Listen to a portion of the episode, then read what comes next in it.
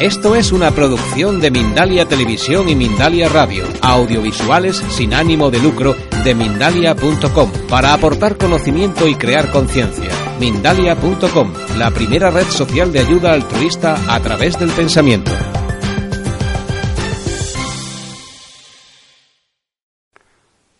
Hola, soy el doctor Benigno Horna y hoy vamos a hablar de un tema que me encanta, es, es parte de mi vida, sobre la realización personal.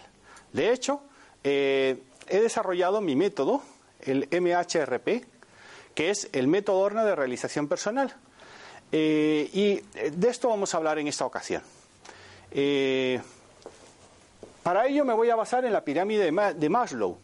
Muchos de vosotros, creo que aquí hay algunas personas que la conocéis, la pirámide de Maslow. Curiosamente no es de Maslow, o sea, es sobre Maslow, pero Maslow no la hizo, de, de, todas estas cosas que suelen ocurrir.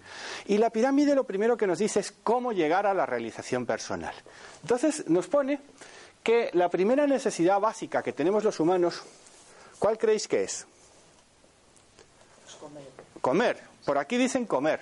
Respirar. Ser feliz. Eh, esa es una necesidad, pero tú no la controlas, la de respirar. O sea, esa no la podemos poner como, o sea, tú no controlas el respirar ni los latidos del corazón. Eh, decís comer, no.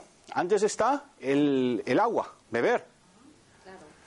Eh, y hay una que es más curiosa, que la gente me podrá decir que no, y además hay muchos que cuando la, la comento, ojo, me baso en Maslow, ¿vale? O en, lo, en, los trabajos que se hicieron posteriormente. La primera es el sexo.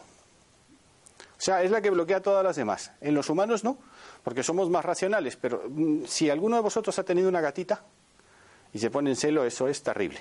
Entonces, eh, está la comida, el sueño. Podemos pasar muchos días sin comer y no nos pasa nada. Sin beber, menos. Sin dormir podemos estar también. Sin embargo, cuando nosotros ya tenemos estas necesidades fisiológicas más o menos cubiertas, que son las necesidades básicas, ya la siguiente que buscamos es la seguridad. Por ejemplo, ahora imaginaros todos los eh, migrantes que vienen, todos los que vienen de Europa, ¿qué es lo primero que buscan? Eh, primero, uh, el beber agua, el, el poderse arropar, Veis, por ejemplo, que cuando normalmente vienen los de, en las pateras o en, los, en las barcazas, lo primero que, que, se les da es un abrazo, porque eso es lo que realmente esa gente necesita. O sea, eh, han jugado su vida, han arriesgado su vida por ello. Y realmente se les pone una manta, no sé si lo habéis visto. Se le pone una manta, aunque haga frío, pero aunque haga calor, para ellos es frío. Por, por todo lo, el, sobre todo mentalmente, el, sí. La seguridad, ¿qué quiere decir? Bueno, que estamos en un sitio. ¿Dónde dormir? ¿Qué ropa ponernos? O sea, son necesidades ya más que básicas. O sea, es el, el, el tener esa seguridad de que no, uh, o sea, que mañana vamos a estar vivos. Luego hablaré sobre mañana vamos a estar vivos. Lo voy a apuntar aquí. Eh, Mr. Lee. Luego está, cuando ya hemos superado esa necesidad de que tenemos un sitio donde dormir, un sitio donde comer, donde alimentarnos, ropa para vestirnos, lo que ocurre es que buscamos ya amistad, amor. Muchas personas en otras eh, conferencias que he dado me dicen, no, no, el amor es básica. Hombre, el amor es básico cuando eres un bebé, porque las necesidades son diferentes dependiendo de la edad, aunque las básicas son, eh, un bebé necesita amor. No digamos que nosotros no, sin embargo podemos vivir con menos amor que un bebé. Un bebé sin amor es difícil que, pueda eh, sobrevivir. Luego está el reconocimiento. Cuando ya has superado todas estas, te queda el reconocimiento. O sea, por ejemplo, eh, aquí hay personas que quieren ser fotógrafos. Pues, eh, ¿qué quiere decir reconocimiento? Que se publiquen tus fotos, que la gente hable de tus fotos, que realmente te digan, oye, merece la pena. Eh, luego os hablaré, por ejemplo, de Maite Merino, una gran amiga mía que es actriz, que para ella, por ejemplo, el reconocimiento, ¿cuál fue? Pues yo creo que tiene el récord mundial de interpretaciones de una obra, la misma, la de los monólogos, monólogos de la vagina. Fue muy curioso porque Maite yo la conocí y me pidió, quiero que me motives para uh, hacer una representación. Y dije, hombre, ya que hacemos una, vamos a hacer dos. Y dice, es que con dos ya, pues muy bien. Cuando hicimos la quinta, ya hablamos de 50. Y al final fueron más de 1.600 representaciones. Entonces, esta persona, ¿qué pasó? Que llegó muy pronto, o sea, cuando la gente llega muy pronto al éxito, malo. Pero es que hacer 1.600 representaciones no es muy pronto, ¿vale? O sea, se las trae. O sea, te las has tenido que currar, porque fue durante muchísimos años en diferentes escenarios que lo hizo. ¿Qué ocurre? Que en un momento determinado, cuando ya tú tienes esa, esa realización personal, perdón, esa, ese reconocimiento que sales en los periódicos, en la televisión, que la gente te da palmaditas, que todos son tus amigos, o sea, todo el mundo quiere estar contigo, hacerse la foto. Luego, normalmente la gente o continúa o lo deja y busca algo más importante todavía, que es la realización personal. ¿Y qué quiere decir realización personal? La realización personal es la capacidad que tenemos de dar, de, brindar, de no querer esperar nada. O sea, cuando la gente se desprende del yo consciente, cuando vivimos el aquí y el ahora, que es lo que muchas de las personas que estáis aquí y los que me estáis viendo eh, a través de, de los medios, realmente eso es lo que estáis buscando. Entonces la realización personal es pienso yo, a lo máximo que se puede aspirar en esta vida. Porque ya no dependes del reconocimiento, ya pasas de ello. Sin embargo, tienes que pagar también otro precio, que es la soledad. Porque cuando tú estás ya realizado, lo más importante es tu tiempo. Porque el tiempo, igual que la salud y la vergüenza, no se vuelve a recuperar. O sea, son cosas que tenemos que cuidar. Entonces, vamos a hablar un poco de todo esto. De la fisiología vamos a pasarla un poco, porque normalmente todos aquí ya, ya, ya la, tenemos, la seguridad también, la afiliación también. Vamos a empezar casi en el reconocimiento. Yo le puedo preguntar a las personas que están aquí, que ya de hecho lo he hecho, y una me dijo que ella lo que quería hacer era fotógrafo. Yo le dije National Geographic y me contestó, eso me dicen todos. Y digo, mira, una persona como tú, que has roto mil barreras, que te has proyectado, lo mínimo que puedes hacer es aspirar a lo máximo. Y las fotografías de National Geographic son las más conocidas que hay. De hecho, hay portadas que han dado, vamos, que, que, las tenemos en casa o las hemos visto durante mucho tiempo. Por ejemplo, en mi caso, National Geographic descubrió, ¿habéis oído hablar de las mujeres jirafas? Las mujeres paduan, que eh, normalmente donde eh, se asocian a Tailandia, ellas no son de Tailandia. Cuando se hizo una película llamada Goldfinger, de la época James Bond que se hizo en Phi Island, eh, en las islas que están debajo, muy cerca de Phuket, Patong, en, Tailandia, pues había un fotógrafo.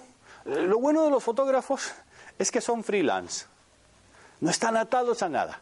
O sea, eso es lo mejor que puede hacer un fotógrafo. ¿Por qué? Porque él tiene varias fuentes. O sea, depende del tipo de foto que saque, la va a mandar un periódico, una revista, que primero tienes que tener los contactos. O sea, por ejemplo, yo vengo de Panamá y, a mí siempre me sorprendía cómo era posible la cantidad de, fotógrafos que podía tener un periódico que siempre sacaba la mayor catástrofe del día, el mayor asesinato, o sea, lo, peor de lo peor. Y se lo pregunté a varios periodistas y todos me dijeron, mira, ellos no tienen reporteros, la gente ya sabe que si mandas la foto y mandas el reportaje te van a pagar tanto. Entonces, ¿qué ocurre con esto? Si tú quieres ser fotógrafo, ¿Qué es lo que tienes que hacer? Decidir y pagar, pagar el precio. Eh, muchos de los que me están escuchando y de los que estáis aquí habéis oído el, secreto, habéis visto la película del secreto. En el secreto... Yo no he visto la película, lo he leído. Eh, hay una persona que me dice que lo ha leído, fenomenal. Eh, yo te diría que la vieras, o sea, sí, yo soy visual. Entonces, eh, si yo leo algo, me entero pero poco, ¿vale? O sea, me entero poco viéndola, o sea, que la tengo que volver a repetir como muchas veces. Tengo em, el déficit de detección de, los niños pequeños ah, y he sido disléxico profundo. Entonces tenemos que ver las cosas como muchas veces, ya no digamos leerlas, o sea, primero entenderlas, ¿no? Entonces, en el secreto te dicen primero, decide lo que quieres, luego lo vas a visualizar.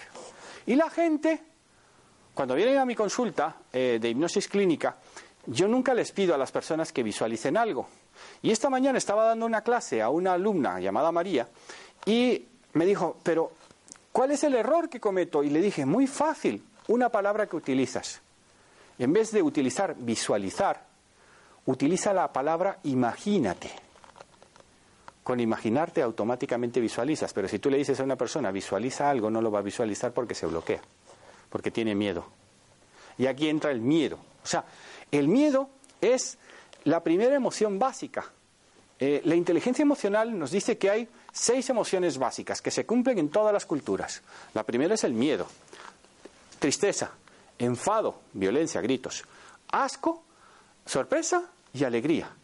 Y la que nos bloquea es el miedo. ¿Por qué la gente está bloqueada? Porque tiene miedo. ¿Y qué hay que hacer? Hombre, ya no te digo ser un guerrero como Carlos Castaneda, pero vendría muy bien. Buscarse un maestro como Don Juan, que curiosamente, eh, aunque alguno de los que esté hoy escuchándome dirá que no es cierto, es mi, mi versión, Don Juan no era uno solo, había muchos Don Juanes en la obra de Carlos Castaneda. Yo fui de los poquitos que llegó a conocer el primer chamán de Carlos Castaneda, que es María Sabina. Y si queréis lo podéis buscar en internet, buscar benignohorna.com, antropología, María Sabina, mujeres jirafas, con todas las tribus que he trabajado, porque he trabajado en los cinco continentes. Cuando yo llegué aquí al reconocimiento, eh, hay personas que necesitamos mucho el reconocimiento. ¿Cuáles son las personas? Las que peor lo hemos pasado. Las que hemos tenido que luchar mucho por tener algo. Por ejemplo, mi caso, los estudios. Yo con 20 años estaba en COU y llegué a mi casa con nota media, bueno, nota media en, matemáticas y en lengua, cero. Imaginaros que tú te presentas con, con, unas notas, nota media cero en eso, ¿no? Eh, y, te hacen un estudio de a ver qué cociente intelectual tienes y resulta que daba 82. 100 era lo normalito, o sea, cualquier persona normalita de la calle tiene 100, yo tenía 82. ¿Qué ocurrió? Que tuve la gran suerte que mi abuelo no creyó en ello y dijo, no señor, tú eres muy inteligente, vamos a buscar qué es lo que te pasa. Me buscó un profesor de matemáticas y entonces me resolvió la vida. Y poquito a poco fui convirtiendo un complejo de inferioridad intelectual muy fuerte en un complejo de superioridad. De superioridad. yo he realizado tres doctorados. Eh, eh, el último, mi, mi tesis doctoral, me dieron magna cum laude, o sea, matrícula de honor de nota media con 58 años, ¿eh? Pero fijaros, estoy buscando reconocimiento, aunque yo me creo que estoy acá arriba, de vez en cuando, ¡bumba! Reconocimiento. No, de verdad, o sea, es, es, es, muy curioso porque nadie, hombre, a no ser que seas ya una verdadera eminencia, estás en el Himalaya y, y seas un santo, entonces sí que estarás en el techo de esto. Pasa que de vez en cuando conviene bajar a los infiernos. Esa es la salir de la zona de comodidad. ¿Os acordáis de la Divina Comedia de Dante, cuando baja a los, a los infiernos, Beatrice y todo lo demás? Pues lo que hay que hacer, yo, fijaros lo que hago. Durante tres meses de mi vida, salgo de mi zona de comodidad y me voy a la playa todos los días. La gente se me queda mirando, pues, no, no, pero eh, bueno, tú sabes cuál es la realidad. Yo trabajo de seis y media a cuatro de la mañana, seis y media de la tarde a cuatro. Y, no es un trabajo fácil, ¿eh? porque te tienes que quitar todo tu orgullo, tu humildad y demás, y meterte en un sitio de no comodidad. ¿Qué hace eso? Hombre, eso me sirve como cuando agarras un corcho y lo, pones en el agua y lo tiras para abajo, cuanto más bajo caiga, más para arriba va, va a salir. Entonces, ¿qué es lo que ocurre? En la vida, las personas que yo conozco, que he conocido, que mayor realización personal tienen, son las que son capaces de despojarse de muchísimas cosas, de adentrarse en mundos terrenales, digamos, eh, no, no convencionales, y hacer cosas que a los demás les asustaría. ¿Por qué? Porque estamos vivos. O sea, el objetivo no es estar ahí y ya, ya llegué. No. Es caerse. Por ejemplo, yo una vez escribí, cuando Maite Merino no era casi nada conocida. En un libro yo dije que llegaría a ser una de las actrices españolas más reconocidas, que llegaría a la representación a tope. ¿Y por qué lo escribí? ¿Por quedar bien con ella? No, porque yo lo sabía. Como ahora sé que Maite Merino, que lleva no sé cuánto tiempo sin, sin estar en, eh, está en el dique seco, sin embargo, ella ya pegó el cambio ella pasó de, la realización personal, del reconocimiento, de todo esto y se, ¡bumba!, se nos vino abajo. Sin embargo, las personas que somos capaces de levantarnos y de quemar todas las naves y de volver a decir, yo quiero, lo voy a hacer, son las que realmente después, cuando lo vuelven a tener, Dios mío, disfrutamos de cualquier cosa. O sea, imaginaros, en mi caso, con 58 años, 58 años, sí, ahora tengo 60 y parezco un chavalín, porque me lo creo. Y además en la playa me echan 37 años, ¿eh? Que llevo dos, Fenomenal, hijo. dos años, eh, por ahí dicen que estoy fenomenal.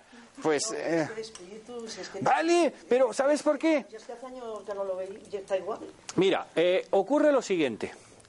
Ah, es muy importante los amigos que tengas. Con las personas que tú eh, te- te relaciones. Entonces, mis grandes amigos, eh, sobre todo escritores, yo soy el más chavalín de todos, ¿eh? Pero ¿qué he hecho? Les he dicho, me dicen, oye, ¿cómo estás tan joven? Y digo, "Eh, yo soy muy amigo de, de- de grandes escritores de, este país, sobre todo de Amando, Ama- Amando de Miguel, que para mí es un honor ser su amigo. Pues ¿qué hago? Le digo a Amando, venga, vente conmigo que vamos a vender libros en la calle. Oye, el primer día le encantó aquello.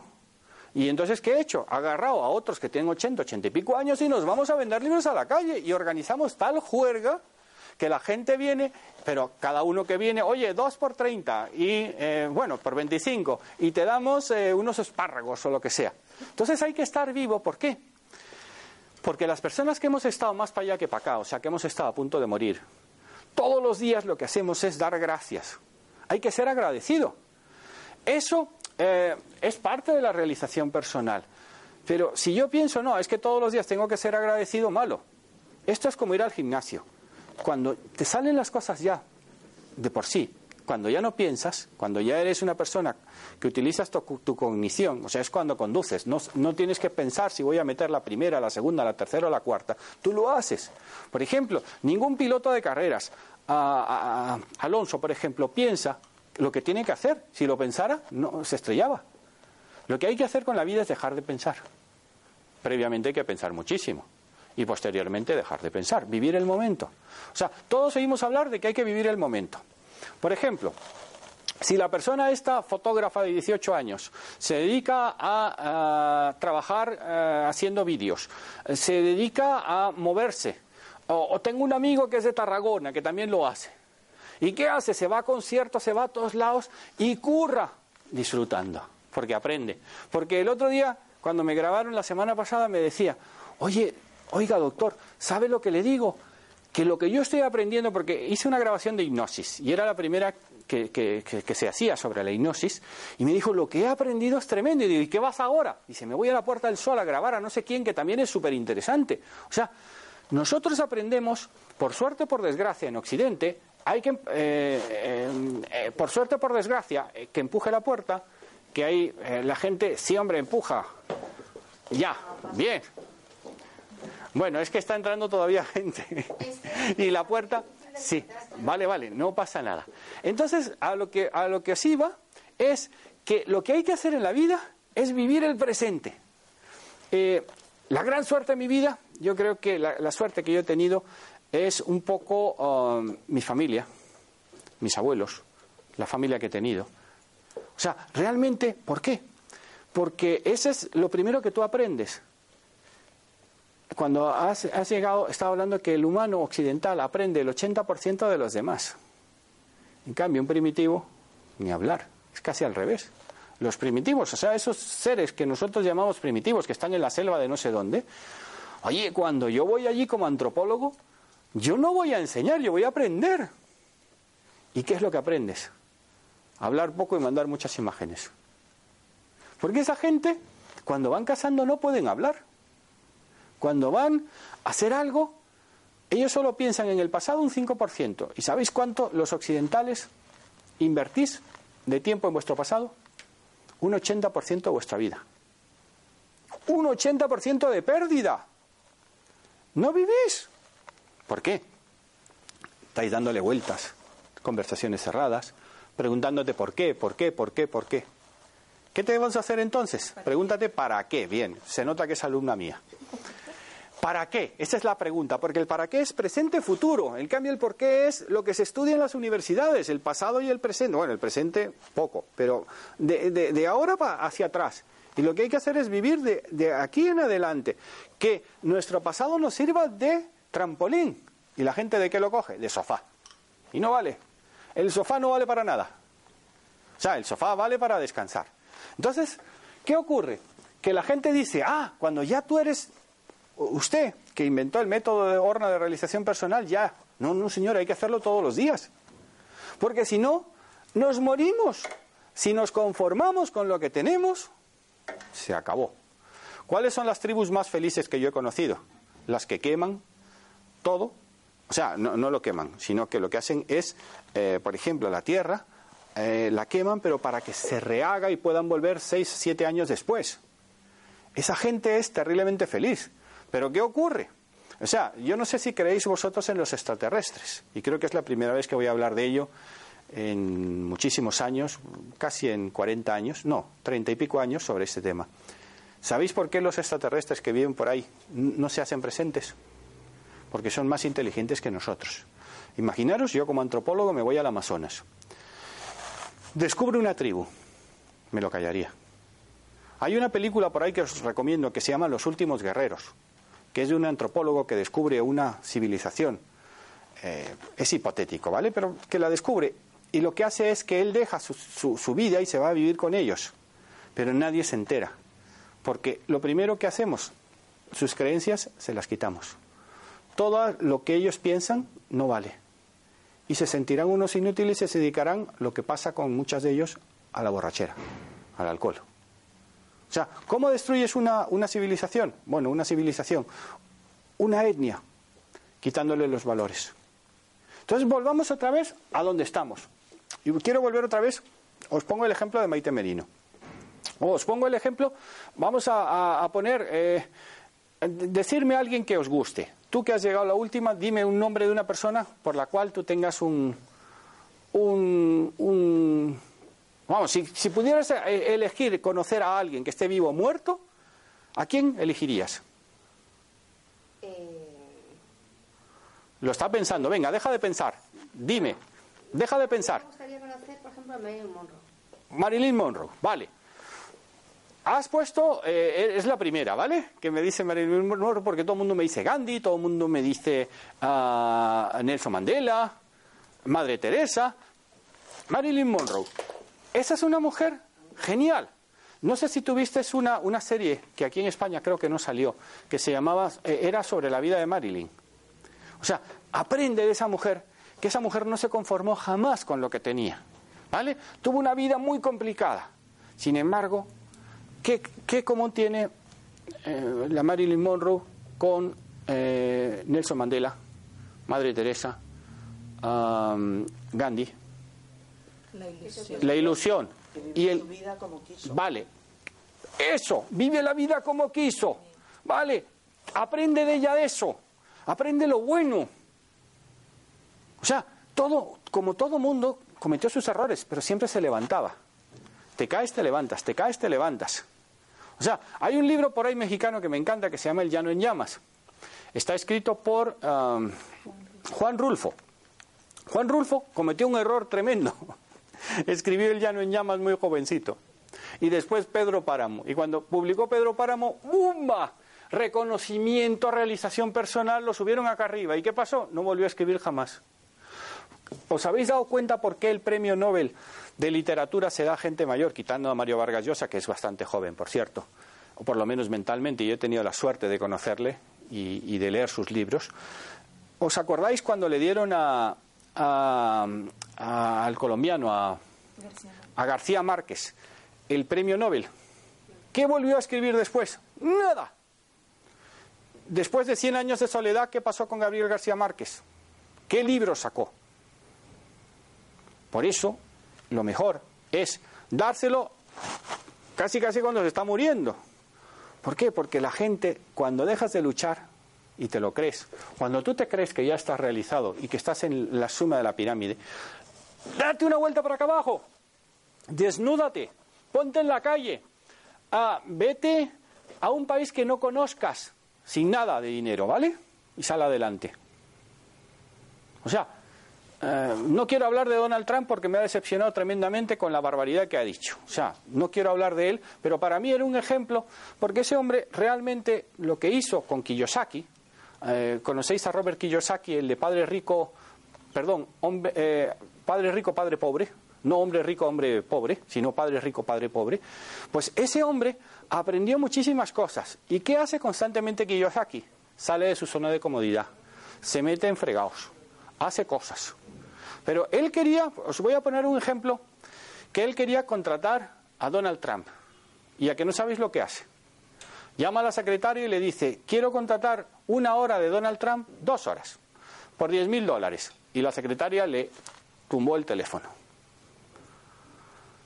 Al cabo del mes llama Kiyosaki, habla con la secretaria y le doy, le doy 100 mil dólares.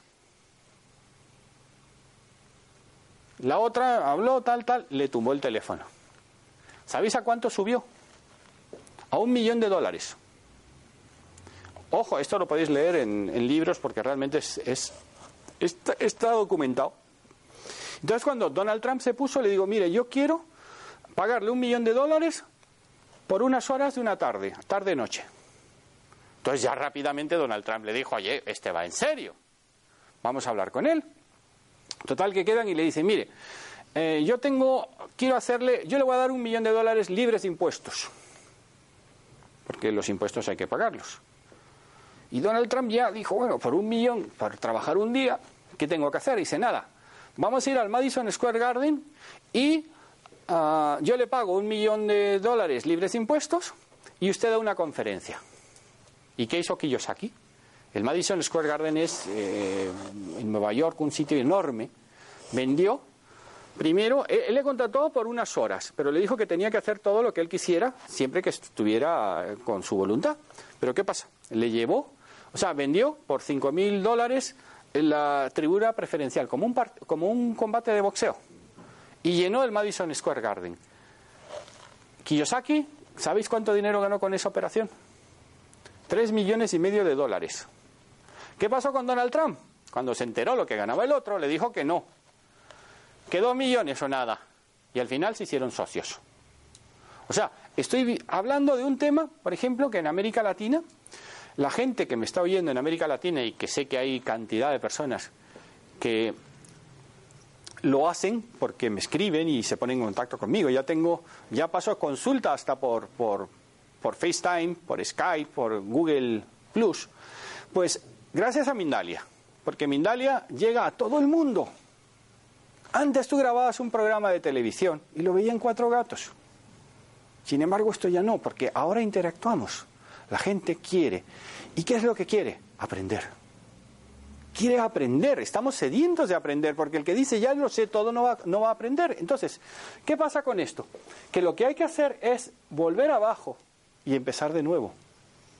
Uno de los mayores entrenamientos, eh, por ejemplo, uno de mis libros, Me casé con una espía, que está basado en los años 80. El entrenamiento que le hacían al protagonista, a que no sabéis qué era. Le metían en un cuarto oscuro, lo tenían una semana a pan y agua, sin luz.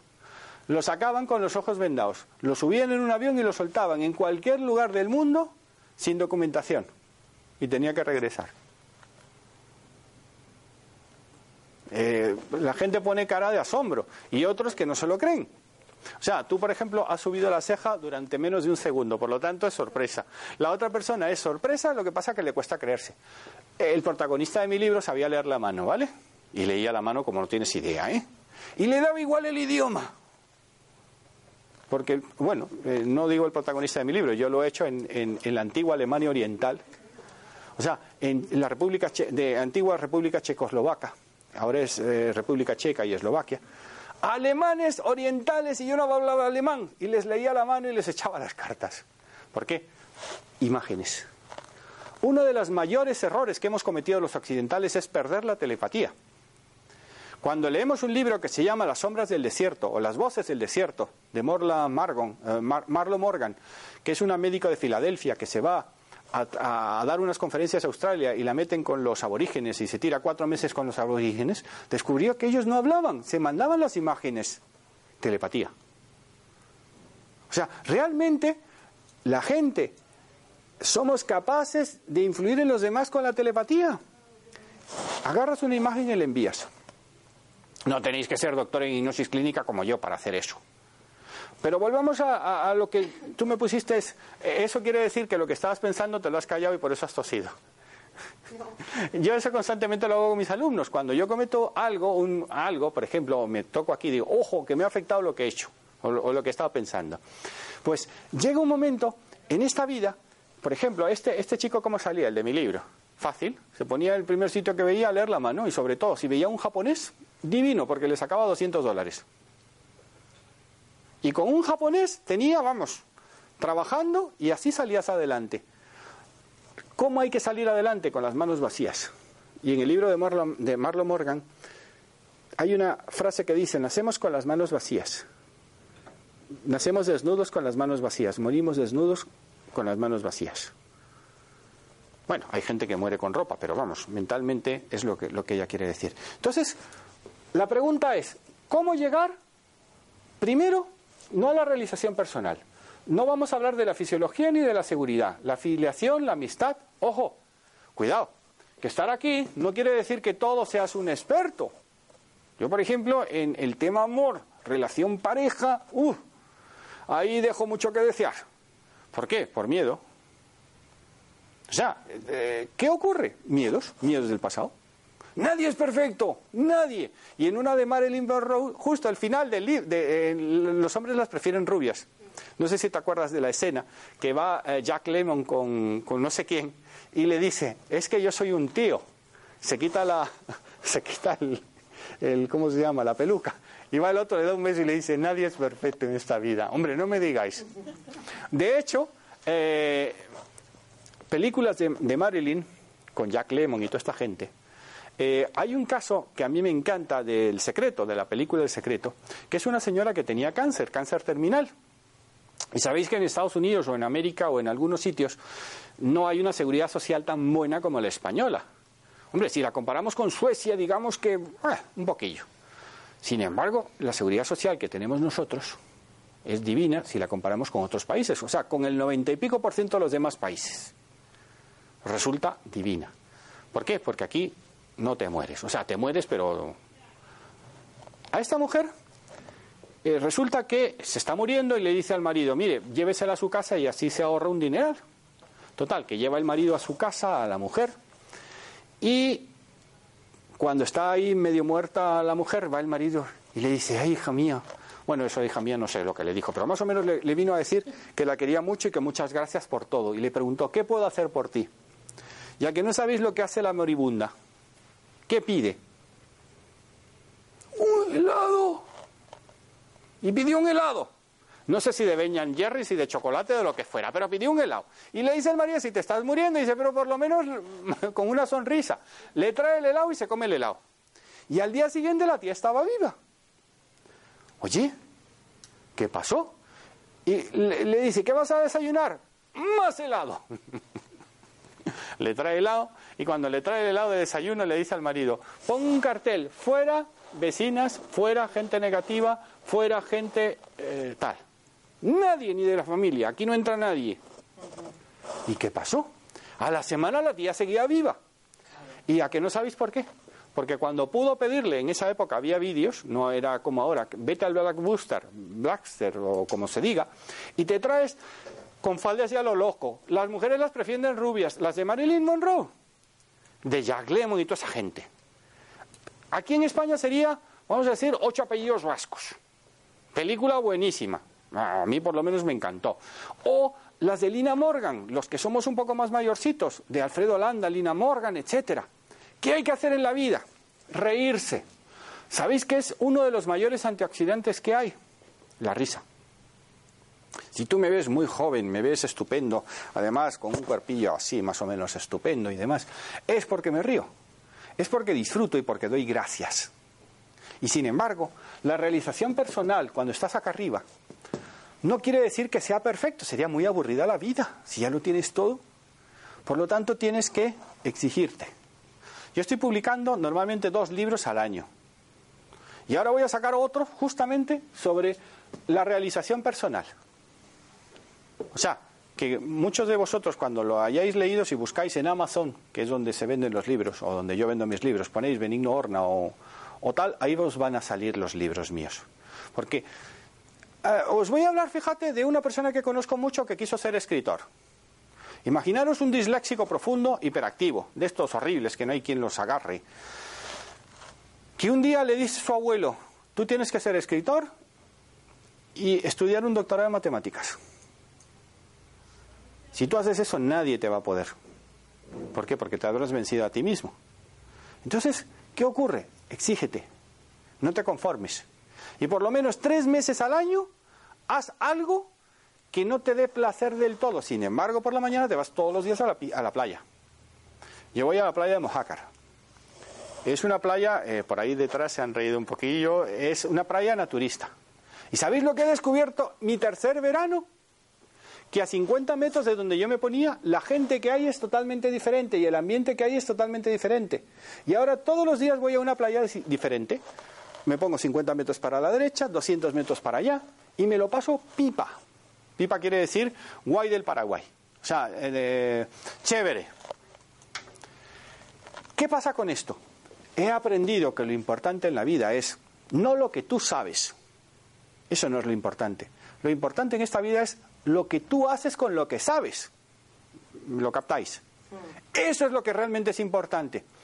Y cuando la vida te da un revolcón y tú que te creías el rey del todo el mundo, bueno, esa es una canción de José Alfredo Jiménez, pues ¿qué pasa? Que te da un revolcón que tienes que empezar de cero. Levántate. Quiere decir que estás vivo. Da gracias. Por ejemplo, a mí me los han dado en el amor. Pues no sé si algún día yo volveré a, a ponerme delante a- a- en ese tema bien. Supongo que lo haré. Los miedos hay que vencerlos. Pero si vences, si vences todos los miedos que tienes, ¿tu vida qué sería? Un desastre. Por ejemplo, no sé, eh, te vuelvo a hacer la pregunta, fíjate, por llegar la última. Eh, ¿Cuál es tu objetivo en la vida? Si, o, o cualquiera de vosotros, darme el objetivo. Mi objetivo en la vida es ser feliz. Ser feliz. Como no eres alumna mía, pero si no, un 10. ¿Vale? En Panamá sería un 5. La mejor nota. Ese es mi objetivo. Y ser feliz hoy, aquí, ahora, dando esta conferencia. Yo me lo paso pipa. Disfruto como un enano. O sea, en el buen sentido, ¿vale? Ser feliz. Fenomenal. Has tenido que luchar un montón y estás luchando, porque todavía retienes líquido, ¿eh? Pero poquito a poco lo vas a dejar de retener. Esto va para ti y para todos los que me oigan. Eh, ¿Sabes por qué estoy tan bien? Porque nada más levantarme, agarro un vaso, caliento el, eh, perdón, agarro un vaso, ah, exprimo un limón, le echo el limón, ojo, antes de calentarlo, ¿vale? No vale después de que el agua esté caliente echarle el limón, no. Y lo, lo caliento. Me bebo la mitad y eh, para no andar pelando ajos, me fui a un sitio de estos, eh, bueno, aquí en Ecocentro, y compré unas perlas de, de ajo. Y me tomo el ajo. Entonces así, no te... Pero te limpia todo. Y esto, dejé de tomar cosas light, porque lo que más engorda en esta vida es lo light. Se le meten una de, de- No por la composición que tengan, sino es lógico. Un extraterrestre viene a, a hacer un estudio antropológico sobre el humano y dirá que todos los que toman productos light están los más gordos de todos. O sea, si, si, si, si tú tomaras productos light no estarías, por ejemplo, como la chica que me dijo que se quiere ir y que se va a ir y que será una gran fotógrafa y luego se dedicará al cine. Y, y de paso estudia un poco de antropología, convive con la gente, ¿vale? Pero vete a Asia, por favor, ¿vale? Asia es donde tienes que ir porque allí te respetan. Allí el único problema son los occidentales. Hablando de occidentales, eh, la persona más feliz que yo he visto en mi vida, digamos el sumum de la realización personal, es un señor de Camboya. Yo estuve en Camboya dos años después de que mataran, que a Dios gracias, eh, Pol Pot, los gemelos rojos desaparecieran. Y eh, yo fui a, a Phnom Penh, al Indochina Hotel, un hotel fantástico, valía 10 dólares. Y el security box, ¿sabes lo que era? Un cajón. Ese era el security box, pero nadie te robaba. Y entonces me, yo, yo dije, yo quiero recorrerme Camboya, pero no sé cómo. Y como buen Capricornio, pensé, a ver, hay un montón de motoristas. Aquí la velocidad máxima son 25 kilómetros por hora, o sea que no te vas a matar si tienes un accidente. Y aquí no sabéis a quién elegí. A la persona mayor, al mayor de todos, Mr. Lee. El problema fue negociar con él, porque él me pedía 5 dólares al día. por siete días. Y yo le decía que le iba a dar siete y el otro decía que no, que cinco. Y yo, que no, siete, porque él entendía que le iba a dar un dólar. Entonces yo me fui con Mr. Lee, que me contó su historia, y prometo, y desde aquí lo prometo, que escribiré la historia de Mr. Lee. Probablemente en el último libro voy a meter algo sobre Mr. Lee. Mr. Lee era un hombre analfabeto. Un hombre que con 16 años o 14 años lo cogieron, él era camboyano y lo alistaron en el ejército. Y cuando se terminó la guerra, se quedó sin trabajo, pero no, no, no sabía ni escribir ni leer, no sabía hacer nada. ¿Y qué hizo? En Phnom Penh, al lado del río Mekong, empezó a, a- buscarse la vida. Y de repente vio el, el- el Hotel Indochina Hotel. Yo creo que es el hotel más exótico que he estado en mi vida. Y me valía 10 dólares. Y, lo habían subido, ¿eh? de 8 a 10 dólares. O sea, que habían pegado una subida tremenda en el hotel. Y este hombre se ofrecía a cuidar el hotel, a ser washerman, o sea, eh, de celador. En ese hotel, cosas de la vida, llega un sueco de Naciones Unidas y el, y el sueco dijo no. Era antropólogo, dijo, yo quiero conocer realmente cómo vive la gente aquí. Entonces se fue al Indochina Hotel y conoció a Mr. Lee. Y Mr. Lee tenía una bicicleta y entonces se ofrecía con la bicicleta a llevar al hombre. Pues estamos hablando de una bicicleta, ¿eh? Y entonces el sueco este, y digo que sueco porque recuerdo que era sueco, no recuerdo el nombre de- del señor, le dice a Mr. Lee, Mr. Lee, si usted tuviera una moto, entonces Mr. Lee se echó a llorar, porque dijo, sería lo máximo que yo puedo aspirar en la vida, tener una moto. ¿Cuánto le vale la moto? 250 dólares. Ya Mr. Lee había visto la moto. Fue con el sueco y le compró la moto. Y le dijo, me la vas a, devolver. Entonces ya Mr. Lee, ¿qué hizo? Montó una agencia de viajes. No va de coña, por Dios, creérmelo. O sea, estamos hablando de un país que había estado en guerra con todo mundo. O sea, lo habían invadido los franceses, los chinos, los japoneses, los norteamericanos, o sea, todo mundo. Y luego los últimos, los vietnamitas. ¿Y qué hace Mr. Lee? Se pone a trabajar, pero sigue trabajando en el Indochina Hotel por las noches, pero le salía gratis la comida y le salía gratis el hospedaje. Imaginaros. Cuando Mr. Lee va y le da los 250 dólares al sueco, el sueco va y le dice, he visto una moto nueva de 125 centímetros cúbicos y vamos a ir a comprarla. Y se la compró, sin pedirle ningún recibo ni nada. ¿Y qué hizo Mr. Lee? Vamos, hizo una moto que cabían, no digo que siete personas, pero en esa moto cabíamos tres o cuatro, ¿vale? Entonces cuando yo contraté a Mr. Lee para que me llevara por toda Camboya, le dije que íbamos a ir solos. Y entonces él me dijo que yo tenía que pagar el desayuno, la comida, el dormir. Bueno, le dije que no había problema. Pero yo dije, hombre, por Dios, ¿cómo yo no voy a ayudar a este hombre? Bueno, la historia no me la había contado, me la contó en todos los días que estuvimos por ahí. Total que la primera noche que paramos a, dormir era un tejado eh, con hamacas y nos cobraban 50 centavos de dólar por cada uno de nosotros. O sea, yo tuve que pagar dólar y medio por la moto también, ¿eh? La moto también cobraban medio dólar por ella. Y cuando yo contaba esto en Madrid, la gente me decía, oye, ¿y había aire acondicionado? Y digo, pues sí, el viento, al lado del río Mekong. Dice, oye, ¿y el agua estaba fría? O sea, perdón, ¿y, había agua caliente para ducharse? Y digo, hombre, en el río Mekong, pues mira, te metes y realmente a veintipico grados. Lo que aprendí yo en Camboya con Mr. Lee no tiene nombre. Me empezó a meter por Camboya profunda y ya los niños me veían las gafas.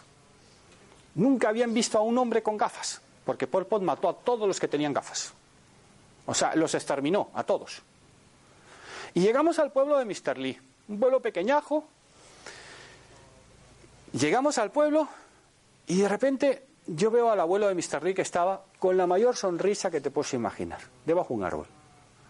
Eso sí, no mirando para arriba, ¿eh? porque los pájaros, ya sabes, hay que mirar para abajo. Y cuidado que no haya cocos arriba, ¿eh? O sea, que eso de irse a una playa de estas del Caribe que hay cocos, por Dios, no os pongáis debajo, ¿vale? ¿Qué pasó? Que yo veo al, abuelo de Mr. Lee y en mi vida había visto una persona con una realización personal tan grande como esa. Era feliz, emanaba una energía, el aura era increíble, o sea, todo lo que ese hombre emitía. Y cuando yo le pedí a Mr. Lee, pregúntale que por qué es tan feliz. el abuelo al día siguiente le contestó. Entonces el hombre se me acercó, Mr. Lee me tradujo y dice, mire, todos esos son familia mía. Y yo sé que esta noche cuando me duerma mañana van a estar vivos, por eso sonrío. Y tú te quedas diciendo, Dios mío, cuando yo vuelva a Europa y le dé al grifo y salga agua. Oh, en un sitio me timaron una Coca-Cola, sin hielo y sin nada, me cobraron un dólar por la Coca-Cola. Yo como soy muy racano, eso se me quedó. Entonces, la persona que yo he visto con mayor realización personal es un desconocido que vivió no sé cuántas guerras, que era feliz porque sabía que al día siguiente toda su familia iba a estar viva. O sea, imaginaros. Ese es lo máximo de la realización personal. Ojo, a mí me dicen, ¿y por qué tienes ese coche que tienes? Y digo, ¿por qué no necesito otro? Ah, es que podías tener. Mira, ya lo tuve. ¿Sabes? Esa es una ventaja. ¿Quién es el más rico? El que más puede dejar de depender de cosas banales. Entonces, ¿qué es lo que tienes que hacer? Hombre, cuando yo miré esto, yo dije, quiero ser escritor, quiero doctorarme. Jamás pensé en un cum laude. ¿Sabéis con qué edad yo obtuve mi primer sobresaliente? Con 38 años. Mi primer sobresaliente en nota final lo obtuve con 38 años. Cuando he dado clase y cuando doy clase, ¿a que no sabéis qué nota le pongo a mis alumnos el primer día? Un 10, la máxima. ¿Sabéis para qué? Para que la conservéis. Y la nota final en la universidad la ponemos entre el alumno y yo. Y normalmente le doy más importancia a la que se pone el alumno. Eso sí, una vez uno me puso, me puso un 5 y le llamé de todo. O sea, le puse de todo, o sea, eh, de todo. Y, por eso, por, esa estupidez, no te pongo sobresaliente. Le puse un notable. Lo que le pidas a la vida es lo que la vida te va a dar. Eh, ¿Habéis, conocéis, eh, conocéis el, el dicho ese de que ten cuidado con lo que pidas? Y eso me ha llevado otra vez al secreto, a la película del secreto. Eh, eh, a los que no me conocéis os diré que soy disléxico, he sido disléxico, entonces retomo lo que dejé antes y lo vuelvo a, tomar otra vez. La señora esta que se iba a morir, al mes en el hospital dicen, oye, ¿qué pasó con esta señora? Que vengan y por lo menos nos digan que ha muerto. Entonces mandan a un becario y cuando regresa dice, está viva y coleando, estaba cocinando. ¿Cómo que va a estar cocinando? Pues sí, y van a verla y le dicen, tiene que venir al hospital corriendo para hacerle los análisis. Y la señora dijo, yo jamás volveré a un hospital. Yo no creo demasiado en la, en la medicina occidental, con perdón. Creo muchísimo más en la medicina natural. ¿Por qué? Porque la medicina occidental, ¿cuántos años tiene? Calcular. ¿Cuántos siglos? Este es el segundo siglo, pero no llegamos ni a 100 años. Fleming, ¿cuándo inventó la penicilina? No, yo creo que más. No, Fleming le inventó sobre el 20, 30, no sé la, fecha concreta. ¿Quiénes eran los médicos de antes? Los chamanes. Lo que pasa que ahora tú vas por ahí, vas a México y te dice, oficina del chamán, por favor, ¿vale? O vas, por ejemplo, en Zanzíbar. Eh, yo me fui a un pueblo perdido entonces querían que yo entrevistara al chamán, porque había salido en una revista y como sabían que yo también era periodista y demás. Además, en esos sitios, como lleves una tarjeta, o sea, una tarjeta personal, vale más que no sé cuántas visas o Mastercard o American Express. ¿Qué, ¿Qué hago yo cuando viajo por ahí? Depende del continente, pero siempre llevo así de tarjetas mías. Llevo puros, que nadie puede copiar, y en algunos sitios compro limones porque el limón es el producto más maravilloso que existe. Si yo tuviera que elegir algo después del agua y demás, me quedo con el limón. ¿Y qué nos vale un limón en España? En América Latina. El limón es lo mejor que hay para todo. Combinado con ajo ya es el zumo. ¿Y sabéis por qué para mí el limón es lo mejor? Porque en mi cabeza yo lo pienso. Entonces tienes que ser consecuente con tus pensamientos. Venga, hacerme preguntas, por favor. Cualquier cosa que se os ocurra. ¿Me entendéis? que la realización personal es estar constantemente en movimiento. Castaneda, el de las enseñanzas de Don Juan, por favor, levantar la mano si lo conocéis. 50% más o menos lo conoce. Vale, con eso me vale. Cuando yo estudiaba el doctorado en antropología en la Complutense de Madrid, yo era un verdadero defensor de Castaneda y me llamaron de todo. Porque Castaneda, junto con Margaret Mead, creó el género novelesco dentro de la antropología. Entonces se buscó, para lo que no, sepáis, las enseñanzas de Don Juan. Cuidado, los cuatro libros primeros son los mejores. El resto ya yo me perdí. Las enseñanzas de Don Juan, Viaje Istlán, Una realidad aparte y Relatos de poder. ¿Qué ocurre? Castaneda lo hacía todo a través de un señor que se llamaba Don Juan, Don Juan Matus. Y Castaneda nos enseñó a través de Don Juan Matus los cuatro enemigos que tenía el hombre. Y esos cuatro enemigos, el primero es el miedo.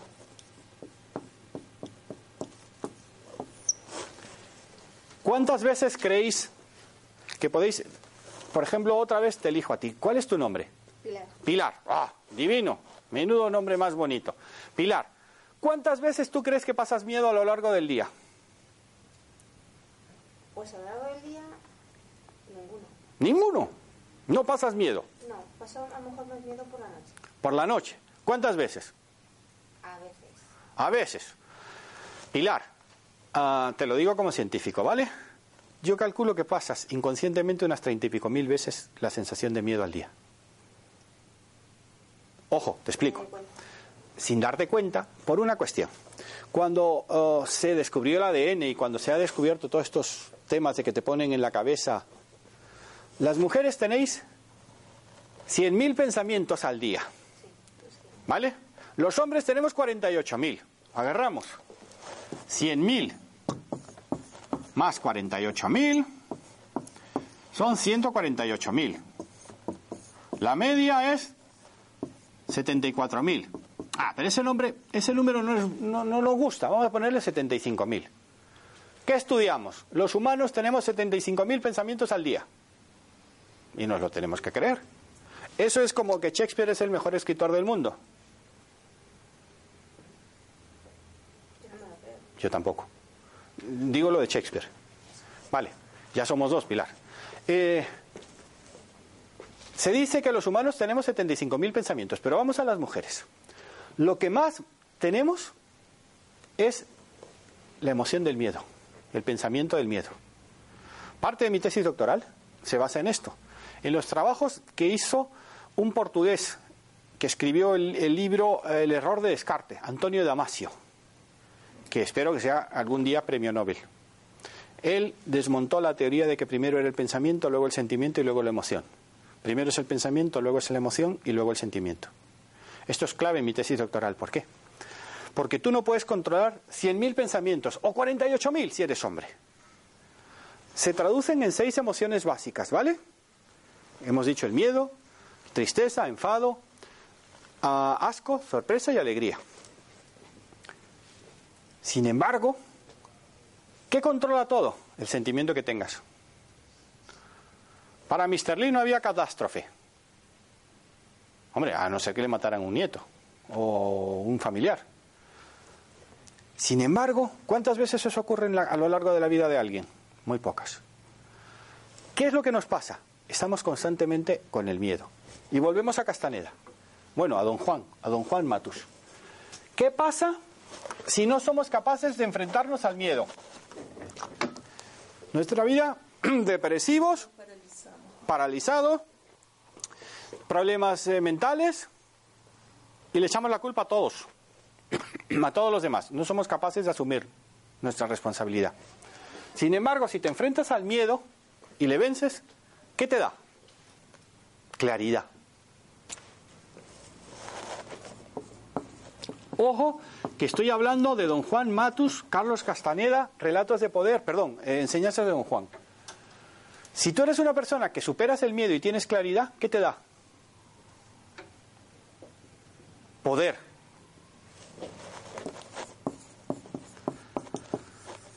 Si tú tienes poder, hay dos opciones. O que utilices mal el poder y te conviertas en un dictador, una persona que va aplastando a los demás, en un luchador de la selva, o en una persona que tiene sabiduría. Castaneda le llama vejez. Yo le llamaría madurez. ¿Y qué pasa cuando te conformas con lo que tienes? Te mueres. Por lo tanto, mis amigos, cuando yo llamo a un amigo y le digo, oye, que ya estoy en Madrid, dice, te estábamos esperando porque nos tienes que contar cómo te puedes poner en Amazon el número uno en todos tus libros. Tengo seis bestsellers en Amazon. Seis, ¿eh? O sea, si los buscáis por PNL. Por novelas de amor, tengo las tres primeras. Por trabajo. Por espías. Bueno, en espías estoy ya el cuarto o el quinto, pero vamos. Realmente, esta gente, ¿sabéis lo que quieren de mí? Mi vitalidad y sobre todo el que este viernes lo vamos a pasar, eh, si el tiempo lo permite, vendiendo libros en, la feria de mi pueblo que organizamos nosotros. Y el sábado vamos a una macroferia donde nos reunimos los escritores de la sierra y ahí vendemos nuestros libros y hacemos ofertas y nos reímos y, y los firmamos y traemos una tortilla de patata y nos los pasamos pipa. Entonces, ¿Qué hay que hacer con la vida? Disfrutar. Esa es la realización. Lo que tú has dicho, Pilar, antes. La gran realización personal es ser feliz hoy. ¿Por qué yo confío en que Maite Merino volverá? Porque es una persona que tomó la decisión. Yo voy a volver. Y voy a pagar el precio que tenga que pagar el precio. ¿Por qué? Porque ella tiene que pasar del reconocimiento otra vez a la realización personal. Porque cuando Maite Merino era Dios, todo el mundo, ¡ah, Maite! ¡ah! 1600 representaciones de la misma obra. ¿Qué pasó cuando le quitaron la representación porque decía que estaban sentadas, que no estaban sentadas? Bueno, los derechos. No sé de quién habláis. Eh, es que antes de que llegaras te diré que hablamos de una persona que se llama Maite Merino, que ha hecho 1600 representaciones de una obra, de los monólogos de la vagina. Y que conste que varios de los chistes que tenía, yo se los dije. Y un día, un día yo recuerdo que estábamos eh, que Maite me perdone, por favor, pero es que es real. Maite... la función? ¿Cuántas veces la viste? muchísimas. O 10, 12. Mm, vale, pues un día viene Maite y delante de todo el mundo me dice, ¡ay, Beni! Que tenemos que, que tenemos que repasar el orgasmo de la pija. y de repente se me queda mirando un amigo, oye, tú. Y no, no, no, no, es solamente a nivel representativo, o sea que tal. Entonces, más de un chiste de los que salían ahí, a mí, por ejemplo, me encantaba, porque ella es eh, licenciada en Derecho.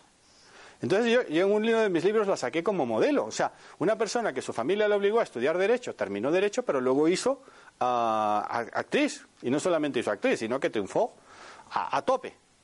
Entonces, ¿qué pasa? Que cuando una persona lo ha perdido todo, ¿eh? Vale, cuando lo ha perdido todo y de repente dice, me voy a levantar, no hay quien la pare. ¿Qué es lo que tienes que hacer? Lo que le digo a todos los que estáis ahí presentes.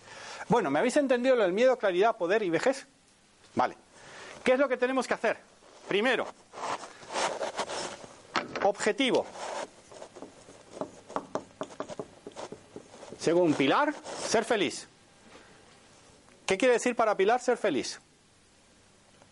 Ser feliz es cuando tienes todo lo que quieres. Vale, vale, pero hay que hacerlo ahora mismo. ¿Qué error cometéis las mujeres en relación a los hombres? Yo conozco una amiga que tiene 19 cosas y no es feliz. Tiene que tener 20 y con 19 no es feliz. Mr. Lee con una. satisfacción. Claro, porque os exigís demasiado. Porque pensamos antes en los demás que en nosotros mismos. De acuerdo. Sin embargo, ¿qué tenemos que hacer, Pilar? Dejarnos de ataduras. Decidir cuál es mi objetivo. Mi objetivo es dar conferencias en todo el mundo y que mis libros sean los número uno de ventas. ¿Vale? Oye, ya he conseguido seis bestsellers y long seller. O sea, que no solamente sean bestsellers, sino que se vendan y continúen. ¿Vale? ¿Cómo lo hice? Primero, dándome cuenta que qué es lo que vende. Un buen título, una buena portada y sobre todo una buena distribución y que el libro sea muy bueno. Si tú buscas en, Amazon, o sea, por relevancia, que es la suma de todo, yo soy el número uno en, en trabajo, con la palabra trabajo, con este libro, Trabajo, acoso y estrés, donde el estrés sobre todo le doy bien duro, y estoy por encima de más de 300.000 otros libros. Por ejemplo, cuando tú quieres tienes un objetivo. Puede ser el volver a ser número uno, el llegar a tal sitio, el escribir. Dime un objetivo de tu vida, aparte de ser feliz. Uy, puede ser feliz. Pues, ay, no, no lo sé. Bueno. No, me he quedado bloqueada. Como animalista, te lo pongo fácil. Vale, como animalista, no sé qué quiere decir eso de animalista. Pues sí, por ejemplo, que no haya más maltrato animal. Vale.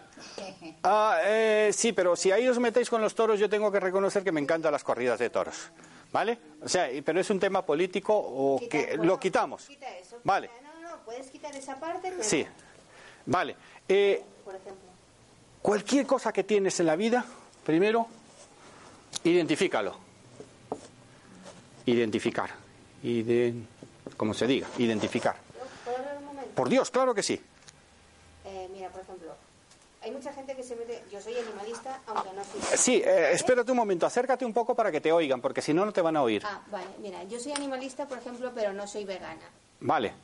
Pero mucha gente se mete conmigo porque dice, ¿por qué eh, habiendo, por ejemplo, niños que tienen hambre en el mundo, eh, todo lo que hay, dice, ¿por qué no defiendes más a los niños que a los animales? Y dije, es que un día yo dije, eh, me gusta esa causa también, pero lo que más me tira y si tengo que elegir es esto. Y entonces, Vale, pero quiero- tú eres, tú eres, estás totalmente de acuerdo contigo, Pilar. Eso es lo que es importante en la vida. Claro. Que tú estés de acuerdo con tus principios, no con los míos. Ya. Tú tienes que estar de acuerdo con tus principios. Si tú haces eso, estás en el camino porque lo estás haciendo. Identifica el objetivo. En mi caso, pues no sé. eh, mm, que, que se me traduzca al chino, por ejemplo, ¿no? Yo vendo cantidad en Amazon, en América Latina, en México, en Estados Unidos, porque mi mercado está en Estados Unidos, aunque parezca increíble. O sea, ¿cuántos latinos hablan español en Estados Unidos? ¿O cuántas personas no latinos en total? 49 millones de, personas. Dentro de poco España será el tercer país de habla España, o sea, de, habla de español del mundo. Mi, mi objetivo es ese, dar conferencias en Estados Unidos. Eh, igual que aquí llevo desde el 2008 en Ecocentro dándolas los miércoles, mi objetivo es ese. Pero tengo que pagar el precio. ¿Cuál fue el precio? Buscar quiénes son los mejores, ah, ¿cómo se llama esto? Mm, la- las los mejores narradores, eh, los mejores, eh, ¿cómo se llama esto? Ah, Tony Robbins, los mejores comunicadores. Yo aprendí de Tony Robbins, aprendí de, muchísima gente y dije, ¿cómo lo, lo logró Tony Robbins? Pues en vez de dar una clase a la semana, dar cinco clases a la semana y en un año tener cinco años de experiencia. Entonces, ¿yo qué hice? Busqué mi modelo y pagué el precio. Hay gente que me dice, doctor, yo quiero estudiar con usted. Tienes que pagar el precio. Ay, ¿cuánto es? No, no es el precio económico. Es, tú me vas a hacer los trabajos. Yo tengo una alumna que no sabe usar el ordenador. Pues le he dicho, dámelos en papel. O sea, ¿por qué yo le voy a negar a ella que no pueda porque no sabe escribir en Word?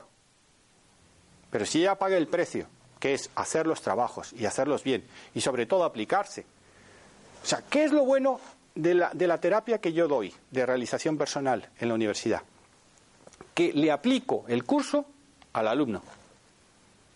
¿Por qué? ¿De quién lo aprendí? De los acupuntores. ¿Sabéis lo que son los acupuntores? Los que te meten agujas. Pero ¿sabéis cuál es el examen de un acupuntor? ¿Meterse él mismo en las agujas?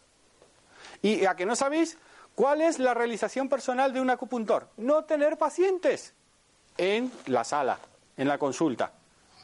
Porque ellos prevén. Nosotros los occidentales, ¿qué hacemos? Ah, cuando ya no podemos más, vamos. No. Entonces, paga el precio. ¿Me entendéis lo que es pagar el precio? Perfectamente. Por ejemplo, vuelve Yo pagué precio. Tú has pagado muchos precios y lo seguirás pagando, pero paga el precio más importante. Voy a hacer cualquier cosa por triunfar. ¿Y qué quiere decir triunfar?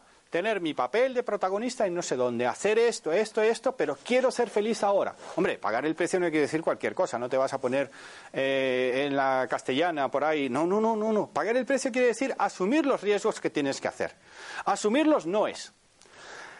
¿Sabéis una cosa que yo... Los noes. Los noes, claro. ¿Cuántos noes a mí me dicen en verano? Superarlo. Superar los noes. Por ejemplo, Cuando yo voy por la calle y veo a alguien repartiendo cosas, es que me le acerco, le doy una sonrisa y le digo gracias. Porque yo me tiro tres meses repartiéndolos sobre mis libros y, y cosas de estas. Porque me bajo de mi zona cómoda. Y hay gente que dice, pero un doctor hace eso, no es un buen doctor. ¿Y por qué? Ah, porque para mí eso es curarme en humildad. Bajarme a otra esfera. Pero disfrutarlo. Ahí está el secreto, disfrutarlo. ¿Qué hago? Imagínate que ya están tus libros, tú vas a Beijing o vas a Amazon o ¿cómo se llama la, la distribuidora de, de, de- Asia? Que, se- que vende más que el corte inglés, o sea, en un solo día vendió más que el corte inglés en todo un año. Eh, ¿Os acordáis del el Amazon chino? ¿Cómo se llama? Bueno, pues como se llame, siento no tener el nombre. Yo quiero estar ahí, que mis libros se traduzcan al chino y dar conferencias en China. O sea, es un objetivo. Porque el resto yo lo voy cumpliendo. Entonces siempre tienes que ir, exígete un poco más. Por Dios, a todos los que me estáis viendo ver El Guerrero Pacífico. Una película genial, basada en hechos reales. Y tienes un libro también. Tiene su libro. Yo me he leído el libro y, y- y- y curiosamente me gustó más la, la película que el libro. Eh, también me ocurrió con otra que se llamaba, eh, es de Stephen King, de las pocas películas que son mejores que los libros. Eh, el lado oscuro de Stephen King es su biografía. Es, ¿sabéis quién es Stephen King, verdad? Pues la película empieza como un profesor de la Universidad de Oxford que vende dos, dos millones de títulos al año. Dos millones es eh, muchísimo para un científico. Pero resulta que él tiene un lado oscuro. Él gana su dinero vendiendo novelas de serie B y C, firmándolas con otro nombre, con un seudónimo. Entonces, cuando descubren que este hombre está haciendo eso, pues ahí se desarrolla la novela. O sea, es preciosa la película. O sea, es de terror y yo tengo una persona que me quiere un montón y dice, pero ¿cómo es posible que tú veas eso si no te gustan las películas de terror? Y yo, es que esa me apasiona, porque me parece genial. Entonces, ¿qué hay que hacer? Buscar algo. Lo que he dicho, pagar el precio, imaginártelo, no visualizar, ¿vale? Visualizar la gente se bloquea. Imaginar es visualizar a tope.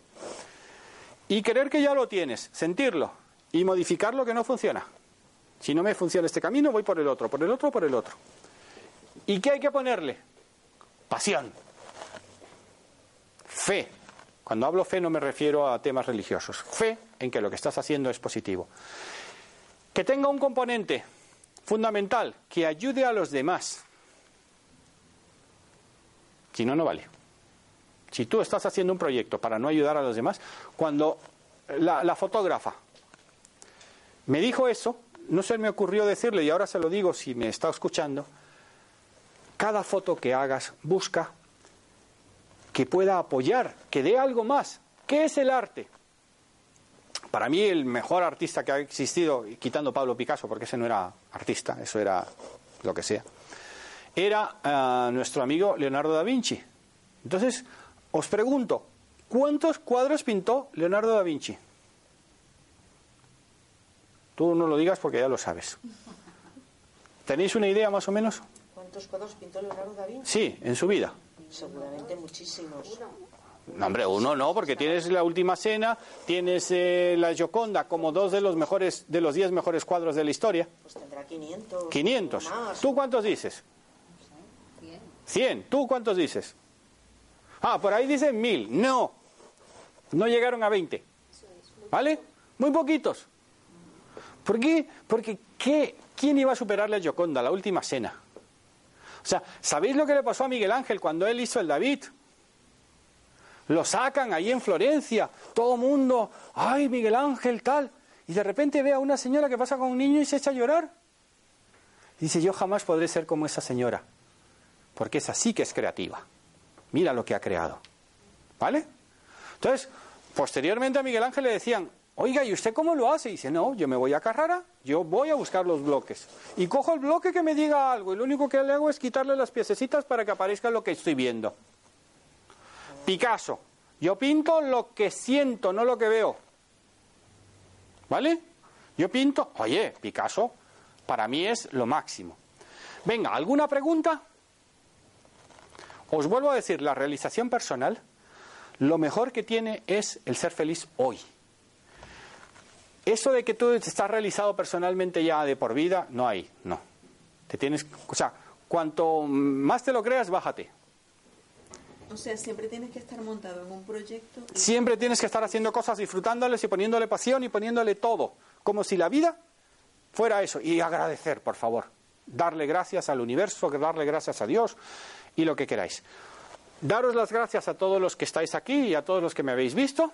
Y ya sé que me podéis buscar en Amazon como Benigno Horna, como PNL, como Inteligencia, bueno, eh, novela de amor o como queráis, ¿vale? Eh, dar las gracias y despedirme. Pues muchas gracias.